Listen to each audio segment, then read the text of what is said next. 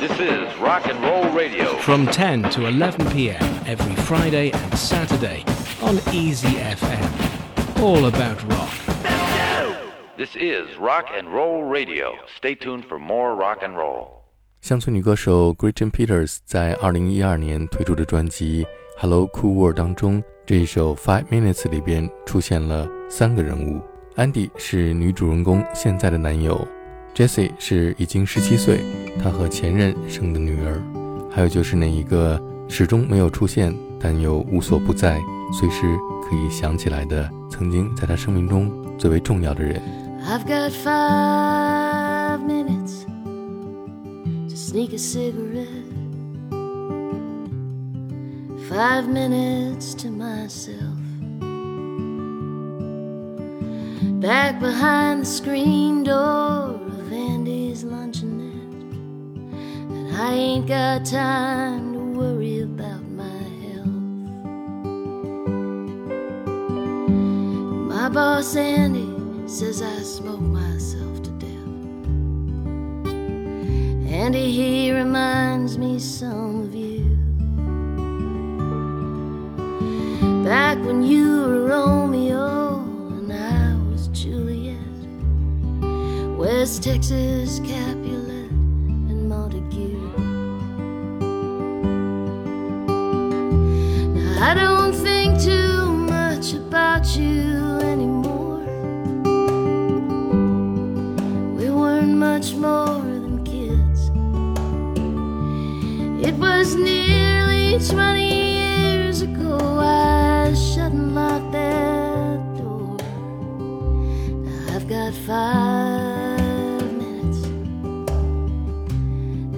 much time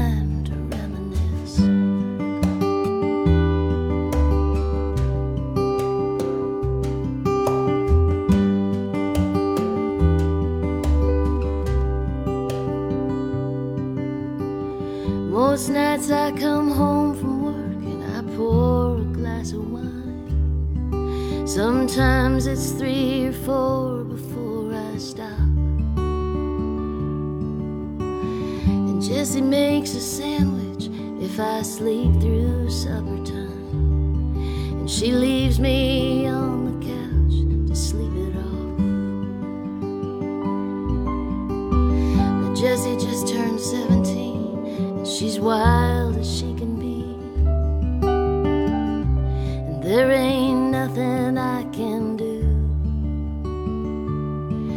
Last weekend she ran off to meet a boy in Tennessee.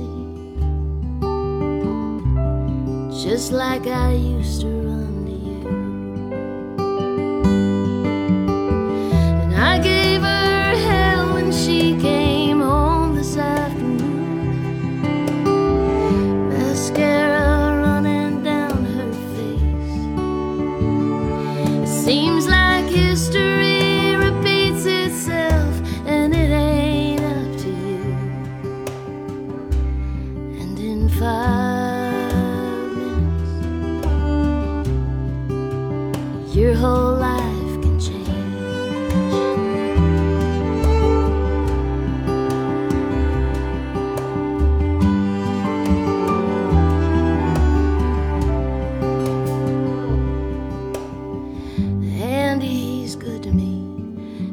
see it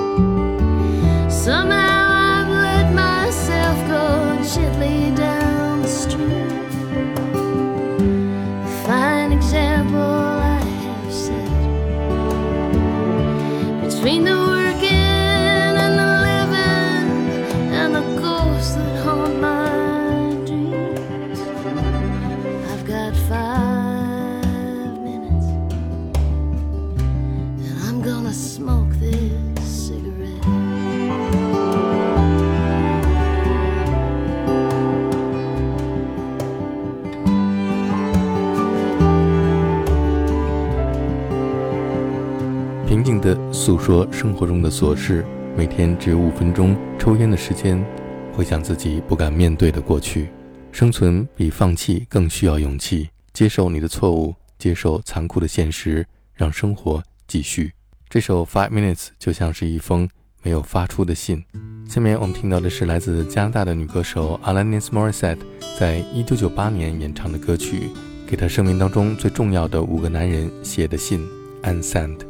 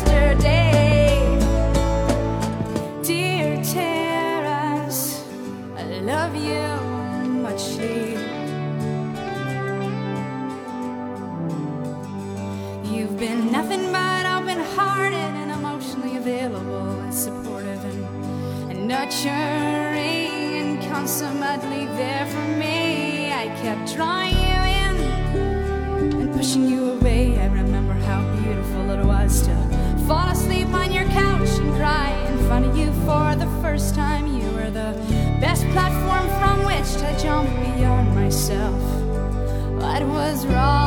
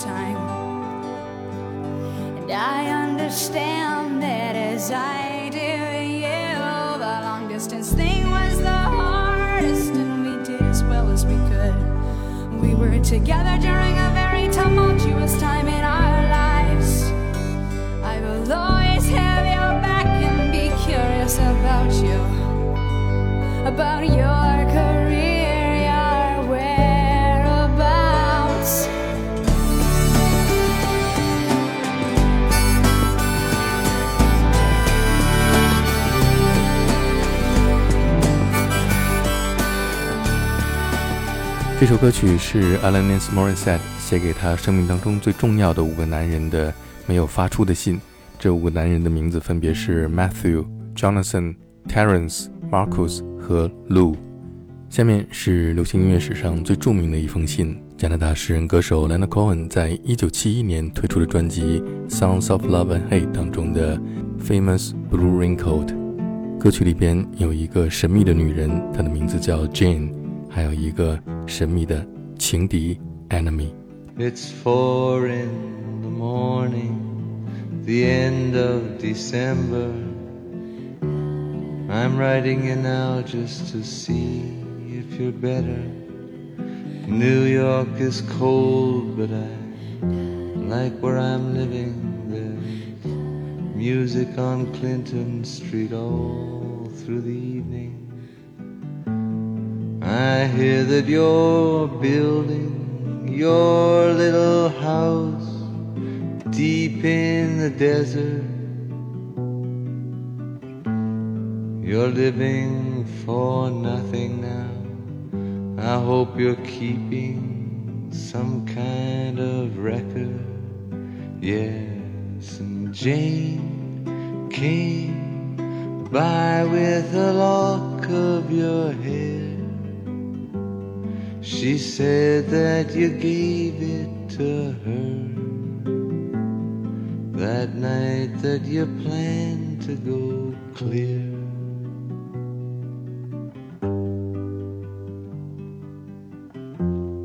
Did you ever go clear? Oh, the last time we saw you, you looked so much older. Your famous blue raincoat was torn at the shoulder. You'd been to the station to meet every train. Then you came home without Lily Marlene, and you treated my woman to a flake of your life. When she came back, she was nobody's wife. Well, I see you there with a rose in your teeth. One more thin gypsy thief. Well, I see Jane's away.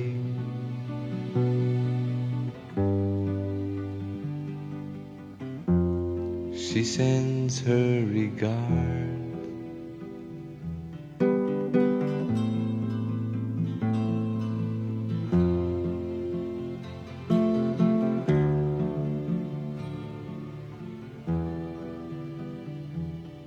And what can I tell you, my brother, my killer? What can I possibly say? I guess that I miss you. I guess I forgive you. I'm glad you stood in my way. If you ever come by here for Jane or for me, well, your enemy is sleeping and his woman is free. Yes, and thanks for the trouble you took from her eyes. I thought it was there for good, so I never tried.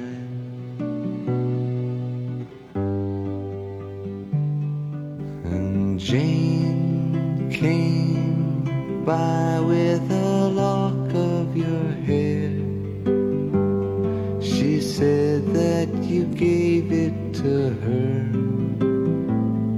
that night that you planned to go clear.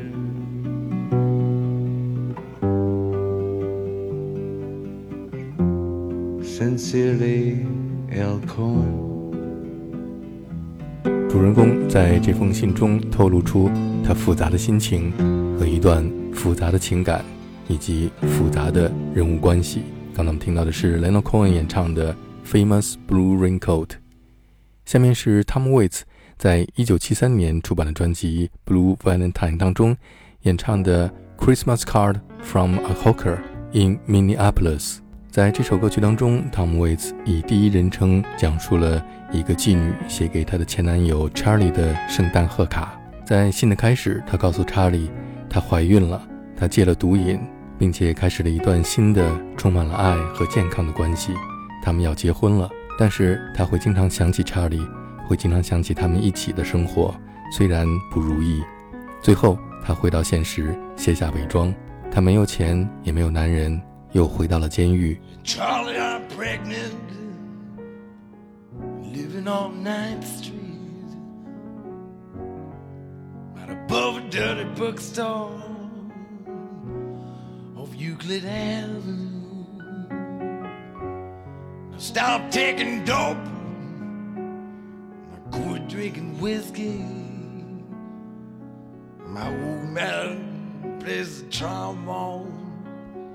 works out at the track.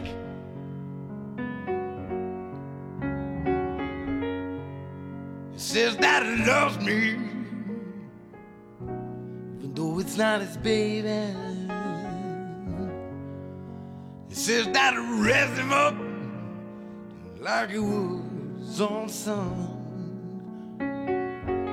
He gave me a ring that was worn by his mother. It takes me out dancing every Saturday night.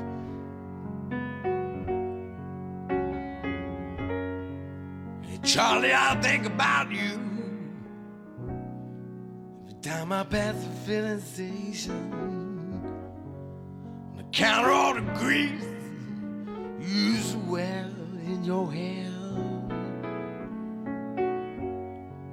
Still have that record, Little Anthony and the Imperials. Someone stole my record player. Oh, now how do you like that?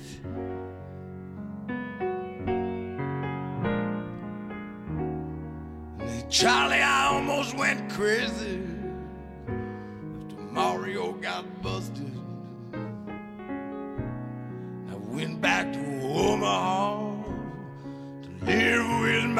folks. Everyone I used to know is either dead or in prison. So I came back to Minneapolis. This time I think I'm gonna stay.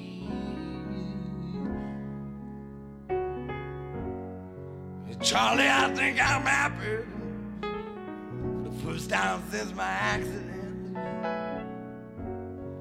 Wish I had all the money we used to spend on dope. Buy me a used car lot, I wouldn't sell any of them.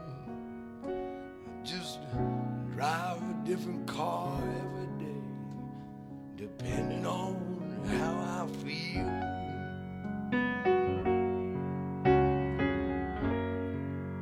Charlie, God's sake, if you want to know the truth of it, don't have a husband. He don't play the trombone. I need to borrow money to pay this lawyer, Charlie Hay. I'll be eligible for parole come Valentine's Day.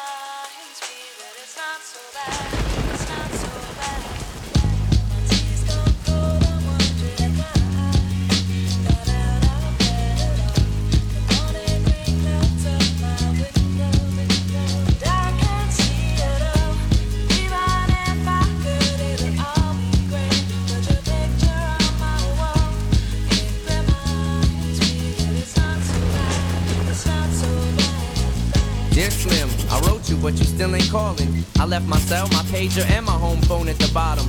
I sent two letters back in autumn, you must not have got them. There probably was a problem at the post office or something. Sometimes I scribble addresses too sloppy when I jot them. But anyways, what's been up, man? How's your daughter? My girlfriend's pregnant too. I'm about to be a father. If I have a daughter, guess what I'ma call her? I'ma name her Bonnie. I read about your Uncle Ronnie too, I'm sorry. I had a friend kill himself over some who didn't want him. I know you probably hear this every day, but I'm your biggest fan. I even got the underground shit that you did with Skam. I got a room full of your posters and your pictures, man. I like the shit you did with Rawkus too, that shit was fat. Anyways, I hope you get this, man. Hit me back, just a chat. Truly yours, your biggest fan. This is Stan.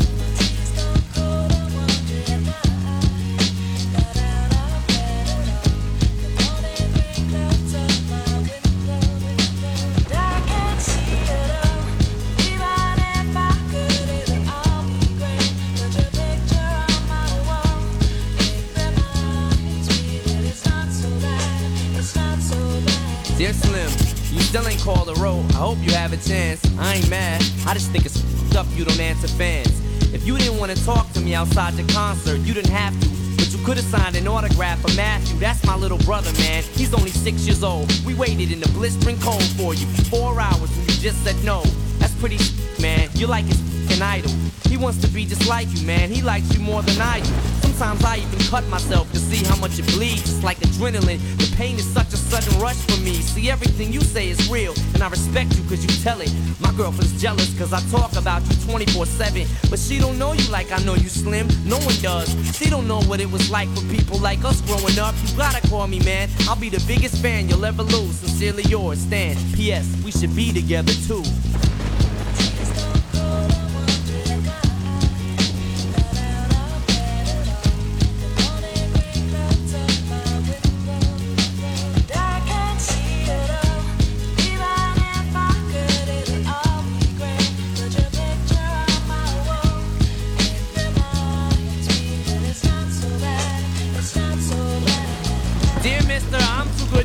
Write my fans. This will be the last package I ever send you. Been six months and still no word. I don't deserve it. I know you got my last two letters. I wrote the addresses on them perfect. So this is my cassette I'm sending you. I hope you hear it. I'm in the car right now. I'm doing 90 on the freeway. I love you, Slim. We could have been together. Think about it. You ruined it now. I hope you can't sleep and you dream about it. And when you dream, I hope you can't sleep and you scream about it. I hope your conscience eats at you when you can't breathe without me. See, Slim, shut up. I'm trying to talk. Hey, Slim, that's my girlfriend screaming in the trunk. But I didn't slit her throat. I just tied her up. See, I ain't like you. Cause if she suffocates, she'll suffer more. And then she'll die too. Well, gotta go. I'm almost at the bridge now. Oh, I forgot. How am I supposed to send this out?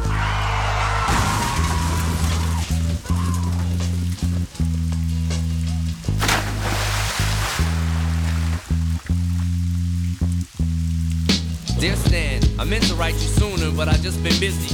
You said your girlfriend's pregnant now. How far along is she? Look, I'm really flattered you would call your daughter that. And here's an autograph for your brother. I wrote it on the starter cap. I'm sorry I didn't see you with the show. I must have missed you. Don't think I did that intentionally just to diss you. But what's the you said about you like to cut your wrist too? I say that clowning, dog. Come on, how f***ing is you? You got some issues, Stan. I think you need some counseling to help your from bouncing off the walls when you get down some. And what's the about us meant to be together? That's like that'll make me not want us to meet each other.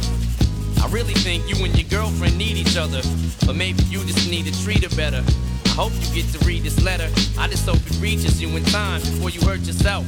I think that you'll be doing just fine if you relax a little. I'm glad I inspire you, but Stan, why are you so mad? Try to understand that I do want you as a fan. I just don't want you to do some crazy. I seen this one on the news a couple weeks ago that made me sick.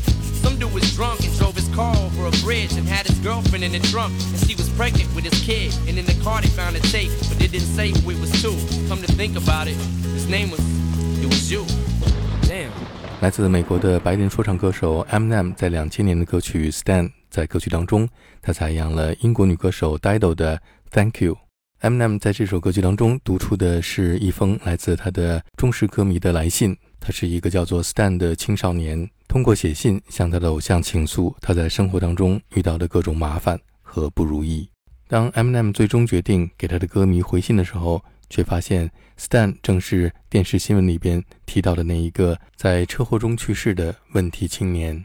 也许有一天你会收到一张来自天堂的明信片没有痛苦与忧郁只有蓝天。今天节目最后，我们听到的是 Lighthouse Family 在一九九七年演唱的《Postcard from Heaven》。If you never say goodbye to the best things in your life, there are things you don't appreciate.